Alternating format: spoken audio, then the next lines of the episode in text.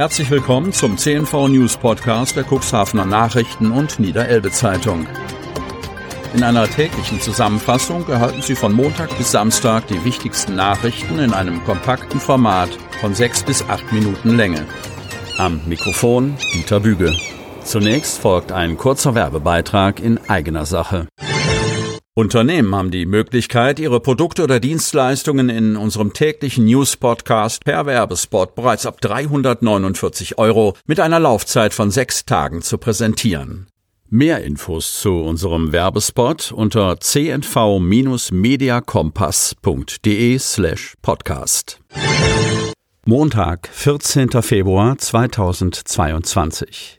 Schneider fordert Weg aus Schlickkrise.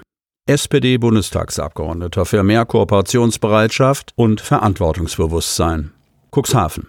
Mit großer Bestürzung und klarer Ablehnung reagiert der Bundestagsabgeordnete Daniel Schneider auf die Pläne der Hamburger Wirtschaftsbehörde, teils hoch belasteten Hafenschlick vor der Cuxhavener Küste bei Schauhörn am Rande des UNESCO-Weltnaturerbes Wattenmeer zu verklappen. Als Berichterstatter für Meeresschutz der SPD-Bundestagsfraktion will der in Otterndorf lebende Abgeordnete für den Wahlkreis Cuxhaven-Stade II konstruktive Gespräche mit allen engagierten Vertreterinnen und Vertretern aus Politik, Wirtschaft und Naturschutz führen.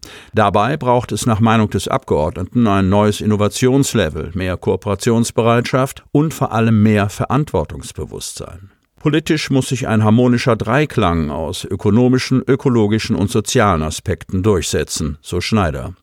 Weiter fordert er mehr gegenseitigen Respekt, Transparenz und einen neuen gemeinsamen Weg aus der Krise rund um die Themen Elbvertiefung, Kreislaufbaggerei und Verklappungspraxis. Das Gutachten der Hamburger Port Authority zur Verklappung vor Schahörn sorgt bei Schneider für Verwunderung. Er schließe angeblich, ich zitiere, erhebliche Nachteile für Umwelt, aber auch für Fischerei und Tourismus sicher aus. Zitat Ende. Das würden die Menschen an der Küste anders sehen und auch erleben, meint Schneider und schließt sich den Aussagen von Cuxhavens Oberbürgermeister Uwe Santja, Umweltminister Olaf Lies und des Landtagsabgeordneten Oliver Lottke, alle SPD, an. Dass die Freie und Hansestadt Hamburg von der lange geübten Praxis abweicht, über die Verklappung Einvernehmen mit dem Bund sowie den Ländern Niedersachsen und Schleswig-Holstein herzustellen, stoße auch über Parteigrenzen hinweg auf Ablehnung. Umweltverbände warnten und klagten seit Jahrzehnten darüber, dass der Hamburger Fokus einseitig auf den ökonomischen Interessen des Hafenbetriebs liege und soziale und vor allem ökologische Belange konsequent ignoriert würden. Die Kreislaufbaggerei kostet den Steuerzahler jährlich etwa 150 Millionen Euro und gefährde massiv das fragile Ökosystem der Elbe und des Wattenmeeres, stellt Schneider fest. Wenn wir unseren Kindern und Enkelkindern einen intakten Planeten hinterlassen wollen, ist der weltweite Schutz der Meere von herausragender Bedeutung. Der Schutz der Nordsee und des Wattenmeeres vor unserer Haustür erfordert absolute Priorität bei der Bewältigung der Schlickkrise mahnt der Abgeordnete. Otti Otter feiert 25. Geburtstag.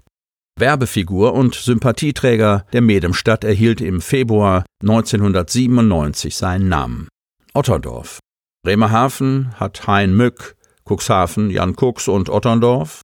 In der Medemstadt buhlt Otti Otter seit 25 Jahren um Sympathien und neue Urlaubsgäste.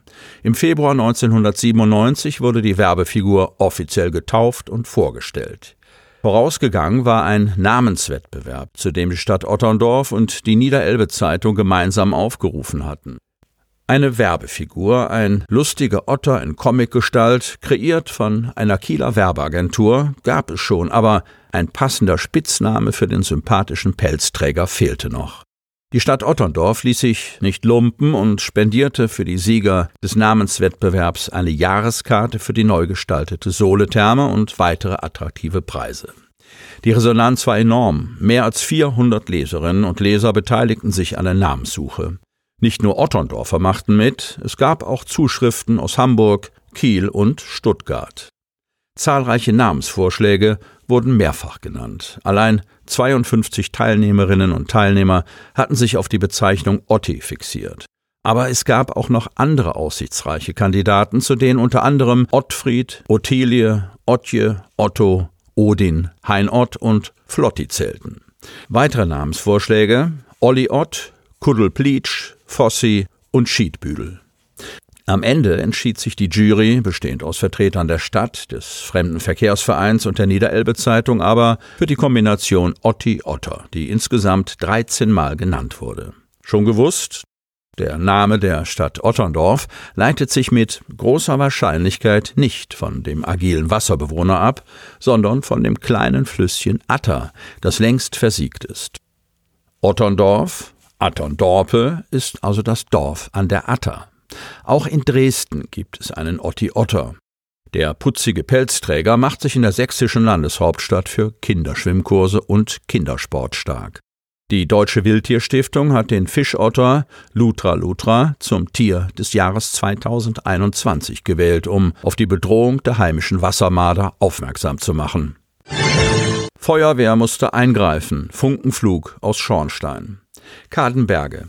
Der Bewohner eines Einfamilienhauses in der Graf Bremer Straße in Kadenberge alarmierte am Freitagabend gegen 20.30 Uhr die Einsatzkräfte der Feuerwehr Kadenberge, da er vermutete, dass sein Schornstein brennt. Schnell rückten 35 Einsatzkräfte der Feuerwehr und der Polizei Hemmoor zum Einsatzort aus. Schon bei der Ankunft an der Einsatzstelle sah man starken Funkenflug und Flammen aus dem Schornstein aufsteigen. Umgehend wurde eine Wasserversorgung aufgebaut und die Lage im Inneren des Wohnhauses mit der Wärmebildkamera erkundet. Schon nach kurzer Zeit traf der Bezirk Schornsteinfeger ein und reinigte zunächst den Schornstein. Im weiteren Verlauf musste die Zwischendecke im Bereich des Schornsteins geöffnet werden, weil mit einer Wärmebildkamera eine leichte Wärmeentwicklung festgestellt wurde.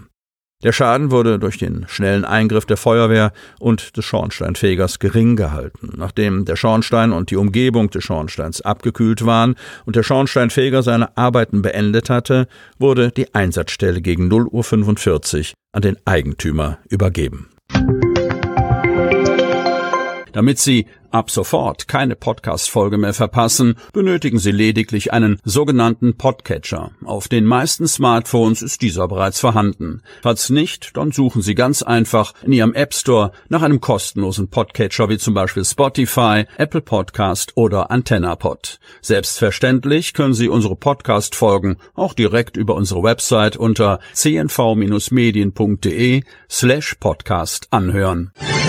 Sie hörten den Podcast der CNV Medien, Redaktionsleitung Ulrich Rode und Christoph Käfer. Produktion Rocket Audio Production.